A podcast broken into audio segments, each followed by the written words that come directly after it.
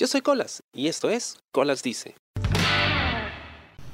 Hola, soy Colas y confieso que hace unos años yo fui la otra. sí, eh, fui la otra. Bueno, no la otra. En realidad no sé cómo, cómo definirlo porque no podría haber sido el otro porque la oficial era mujer. Entonces, bueno, la cosa es que me metí con un chico que tenía enamorada. ¿Ok? El tema es que por alguna extraña razón yo no sentía culpa alguna. Y de hecho, en algún momento me sentí ligeramente culpable por no sentir culpa porque debería haber sentido culpa, ¿correcto? No lo sé. Y de hecho, pues toda esta situación me llevó a evaluar muchas cosas. Para empezar, todo el mundo sabe de que está muy mal visto que una persona se entrometa, entre comillas, en la relación de otra. Y conocemos historias de terror al respecto, de cómo la persona a la que estaban engañando, pues terminó con el corazón roto y, que el que lo hizo, sea el hombre o la mujer, pues era un perro o una perra y que no merecía algo como eso, etcétera, etcétera, etcétera, etcétera. Bien, cuando era más joven, yo escuchaba todas esas cosas y más o menos lo veía de esa forma. Pero yo no terminaba de entender el por qué lo hacía. Eh, porque no necesariamente uno podría hacerlo con la intención de dañar a la otra persona, o que no le importe para nada a la otra persona. Al contrario, quiere evitar precisamente dañarla, pero por una u otra razón no se siente conforme en su relación actual y por eso busca lo que siente que le falta en otras personas fuera de la relación. No siempre es así, obvio, porque hay gente que sí lo hace con muy mala intención o que son completamente desconsiderados. Pero pues, son tantos factores de los que yo iba conociendo con el tiempo. Eh, creo que es de conocimiento público que si vemos mi árbol genealógico, digamos que mis abuelos, bisabuelos, probablemente mis tatarabuelos también, no lo sé. Eh, han, tenido una prole muy extensa debido a las muchas aventuras que habían tenido durante sus extensos e inacabables matrimonios. Y creo que era una costumbre de, esas épocas, ¿no? O mejor dicho, era, era muy común verlo. El hecho de que un hombre tuviese a su esposa, a su familia, pero además tuviese ¿no? Sus satélites por aquí y por allá y tuviera otros hijos, ¿no? Eh, eso no quiere decir de que fuese generalizado y que todos lo han hecho, no, para nada, pero no era extraño de ver. Entonces yo siempre crecí con esa idea de que era algo malo. Engañar a la otra persona, porque veía la situación en la que quedaban esas, por lo general, mujeres con hijos, ¿no? fuera de un matrimonio. Ahora, yo no creo que para que una familia sea llamada como tal tiene que haber un matrimonio, no, simplemente mientras estén los padres y los niños, pues eso ya es una familia. El tema es que no crecí necesariamente con un resentimiento a uno de mis abuelos en particular, pero sí reprobando su conducta porque pues o sea, sabía que él tenía varias familias, ¿no? Por aquí y por allá. Y es más, de una de ellas nos enteramos el día que se murió. Nadie tenía idea de su existencia hasta que se murió de repente. Oh, dos hijos más, de los muchos que ya tenía. Y siempre pues reflexionaba sobre eso, ¿no? Cómo iba dejando hijos por aquí y por allá. Pero no por el hecho de que quizás se hubiese enamorado a pesar de estar casado y hubiera decidido tener hijos con otras mujeres, sino por el hecho de que esos hijos crecían sin un padre, ¿no? Porque él obviamente no iba a dejar su familia oficial para ir a criarlos. Y ese quizá era el, daño más grande que yo veía, ¿no? Lo, más reprochable. Luego, pues, con los años fui descubriendo eh, otros aspectos de mi vida afectiva y de cómo planteaba yo la posibilidad de tener una relación con alguien. Y me iba dando cuenta de que probablemente nunca pueda encontrar a una persona que tenga todo lo que yo esté buscando en una pareja. Que probablemente necesite de dos o tres o cuatro personas distintas, ¿no? Porque las dinámicas son muy diferentes con cada tipo de persona, ¿no? Eh, no es lo mismo estar con una mujer que con un hombre, no es lo mismo estar con alguien mayor que con alguien menor que tú, no es lo mismo estar con alguien que se dedica a esto y otra persona que tiene una profesión completamente distinta, o eh, una persona con la que tienes en común gustos musicales y otra con la que tienes en común, no sé, eh, su afición por algún tipo de deporte. O sea, habían muchas cosas que me gustaban de diferentes personas a la vez. Y no es que una me gustase necesariamente más que la otra, simplemente era que cuando estaba con cada una de estas personas me sentía de forma diferente ¿no? y podía como que explorar todas esas dimensiones de mi propia capacidad afectiva y sexual. Entonces empecé a plantearme la, la posibilidad de ser poliamoroso y probablemente lo sea. No he llegado a tener una relación poliamorosa aún. Entiendo que es algo muy complicado porque eh, lo he conversado con, varias personas y por lo general son reticentes a esa idea, ¿no? a la idea del eh, amor libre o de compartir a la persona con la que estás. Lo ven más como si fuese una pendejada, ¿no? como si fuese, no sé, o sea, carta blanca ¿no? para que le saquen la vuelta o algo así. Y no podrían manejar la idea de que alguien les haga eso lo cual es comprensible, ¿no? porque la idea de una relación es de a dos, nada más. Eh, lo que no quiere decir que no se pueda eh, manejar una relación de a dos y que además puedas manejar otra relación de a dos y otra de a dos también sin necesidad de mezclarlas todas. Eh, y bueno, entonces, esto ya pasó hace muchos años, pero, pero igual siempre me acuerdo, ¿no? Precisamente por cómo me abrió los ojos a la forma en que nosotros vemos y cómo reaccionamos a este tipo de situaciones. El tema es que nos conocimos, em, nos caímos muy bien, empezamos como amigos, todo era muy chévere, podíamos hablar de cualquier cosa, entonces había bastante química. Sí sabía que él tenía enamorada, pero también era curioso en ciertos aspectos de su sexualidad que aún no había explorado. Por lo tanto, yo obviamente me ofrecí como tributo, ¿no? I volunteer as a tribute. Porque también me generaba curiosidad, ¿no? Saber qué podía pasar. Y obviamente accedí a hacer ciertas cosas. El tema es que en todo momento yo era consciente de que este chico estaba en una relación. Pero, como mencioné, pues nunca en ningún momento sentí remordimiento por eso. Y de hecho en algún momento se lo dije, ¿no? Oye, me siento mal porque no me siento mal. Y creo que debería sentirme mal. Creo que debería sentirme mal. Y lo que me respondió me abrió un poquito los ojos. Me dijo, si yo no me siento mal, ¿por qué deberías sentirte tú mal?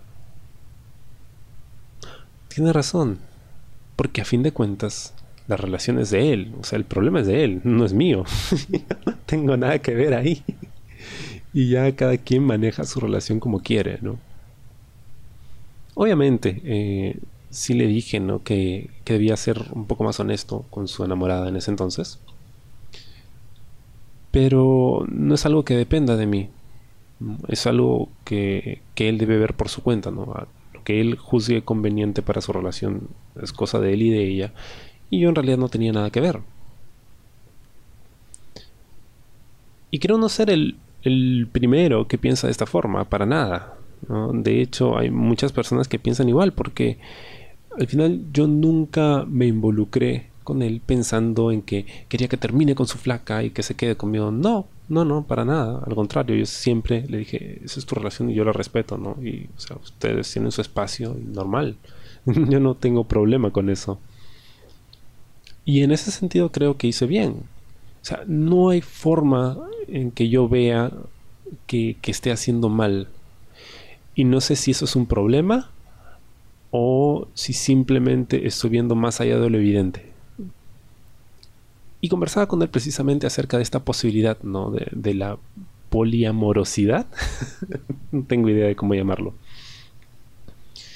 Y él tenía ideas muy similares.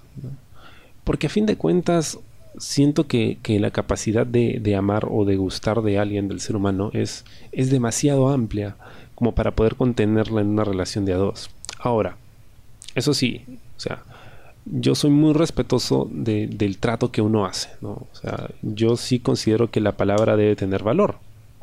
Entonces, si yo inicialmente me comprometo con alguien y le digo, ok, esto es solo entre los dos y no vamos a involucrar a nadie más, entonces, si ese es el trato y yo acepto, ok, me estoy comprometiendo a respetar eso.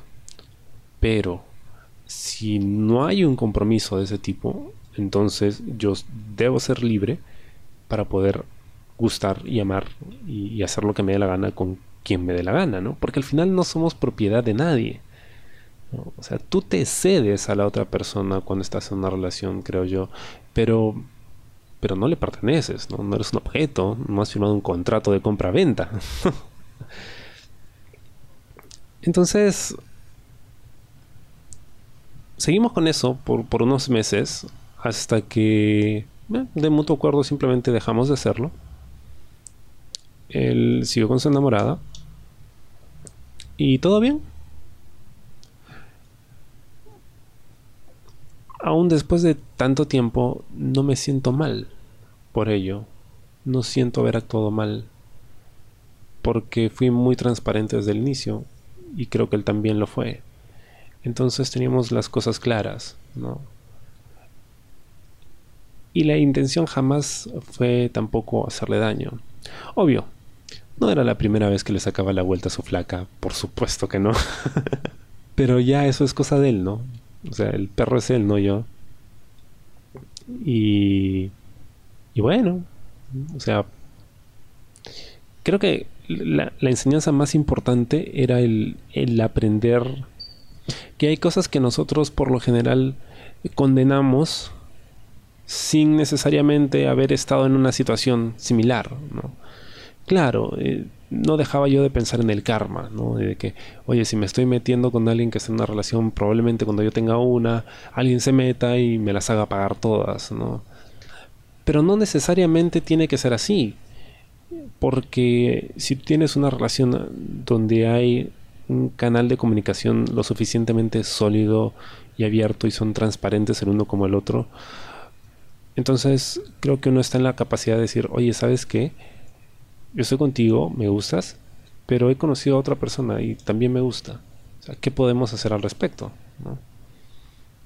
Obviamente, eh, esto no quiere decir de que la otra persona va a aceptar de buenas a primeras de que te veas con otra persona. Probablemente lo tome muy mal. Pero la idea es esa, no ser transparente, porque cuando empiezas a, a guardarte cosas, empiezas con los secretos, ¿no? Y las cosas se van a desgastar, inevitablemente. A menos que la otra persona lo acepte en silencio, ¿no? O, sea la loca. También puede pasar. Pero... Pero es, es eso, ¿no? Una relación es precisamente eso, ¿no? el poder compartir con la otra persona lo que sientes, lo que piensas sin temor a ser eh, malinterpretado, o sin temor a que los prejuicios de esta persona eh, eviten ver lo que está sucediendo en realidad. Es mucho más complejo de lo que nos pintan. es mucho más intrincado el poder, digamos, el entender todo lo que pasa por la mente de alguien que termina enamorándose de otra persona, estando en una relación. O de repente ni siquiera se enamoran, simplemente tienen una atracción física y desean satisfacer un deseo físico. Y eso no quiere decir de que dejen de amar a la otra persona. De hecho, me topé con, un amigo em, que había hecho algo similar. Y cuando yo le conté, obviamente, o sea, despotricó en contra del pata, dijo que sí, que no debería engañar a su flaca, que esos tipos me dan asco. Y yo le decía, pero tú hiciste lo mismo, tú estabas casado y a pesar de que estabas casado te metías con un montón de chicos. Me decía, no, pero, pero, pero no es lo mismo, lo que pasa es que este chico no quiere salir del closet. Hey, hey, hey, hey, esa es decisión suya. Pero el tema es que tú hacías lo mismo, ¿por qué lo juzgas tanto? No, pero es que lo mío es diferente, porque una cosa es sexo y otra cosa es el amor. Exactamente, ese es mi punto. Precisamente eso es lo que estoy diciendo. Entonces, siempre que se trata de alguien más, nos echamos al cuello de esa persona y, los marcamos con la A de la vergüenza, ¿no? y, y de repente lo tildamos de perro, de perra, que es una cualquiera, que cómo es posible que se meta en una relación. Pero nunca nos ponemos en sus zapatos y nunca nos ponemos a pensar, ¿y qué pasaría si yo estuviese en la misma situación? Claro, juzgar desde fuera es muy fácil. Esa experiencia me permitió tener una perspectiva mucho más amplia sobre todo esto. Todo este tiempo después, sigo sin sentir culpa alguna porque obviamente sabía en qué me estaba metiendo eh, y sabía también cuáles eran los límites. Y creo que mientras cada uno tuviese claro cuáles eran esos límites, pues creo que no había problemas, al menos para mí. Se lo comenté a un amigo también y, y me dice, si no es tu relación, ¿por qué te preocupas? O sea, no tienes la culpa. Y sí, tenía razón, no tenía la culpa y tampoco es que hubiese alguna culpa y quizá, bueno, por el lado del pata que engaña a su flaca, sí, hay algo de culpa porque pues debería ser honesto, ¿no? Pero fuera de eso, fue chévere, la pasé bien. bueno, de hecho el pata esto se casó, se casó, ahora está felizmente casado, no va a tener un hijo pronto y bien por él, ven para él. A veces, hablamos, ¿no? Eh, pero digamos que todo eso quedó atrás, ¿no? fue algo del momento y, siempre lo vi de esa forma, como algo del momento. Esto es algo que no va a dar para más. Creo que mientras tengas claro eso, pues todo bien, ¿no? Creo que el problema se da cuando uno empieza a querer competir con la oficial cuando quieres ganarle, ¿no? Y decir, sí, yo se lo quité. Ya, eso no es, no es bueno para nada, eso es muy tóxico. Y en realidad quiere decir que no tenías interés en la persona, solo tenías interés en, querer ganar. Y el morbo estaba en ese, en quitarle el novio a otra. Ya, pues, ese no era mi rollo para nada. Y al final fue una experiencia muy chévere. Aprendí mucho, me divertí mucho también. Y no, todo ese tiempo después, sigo sin sentir culpa alguna. La diferencia es que ya no me siento mal por no sentir culpa. Espero te haya gustado el programa de esta semana y conmigo será hasta la próxima. Yo soy Colas y esto fue Colas Dice. Chao. ¿Te gustó el programa? Sí. Suscríbete y comparte.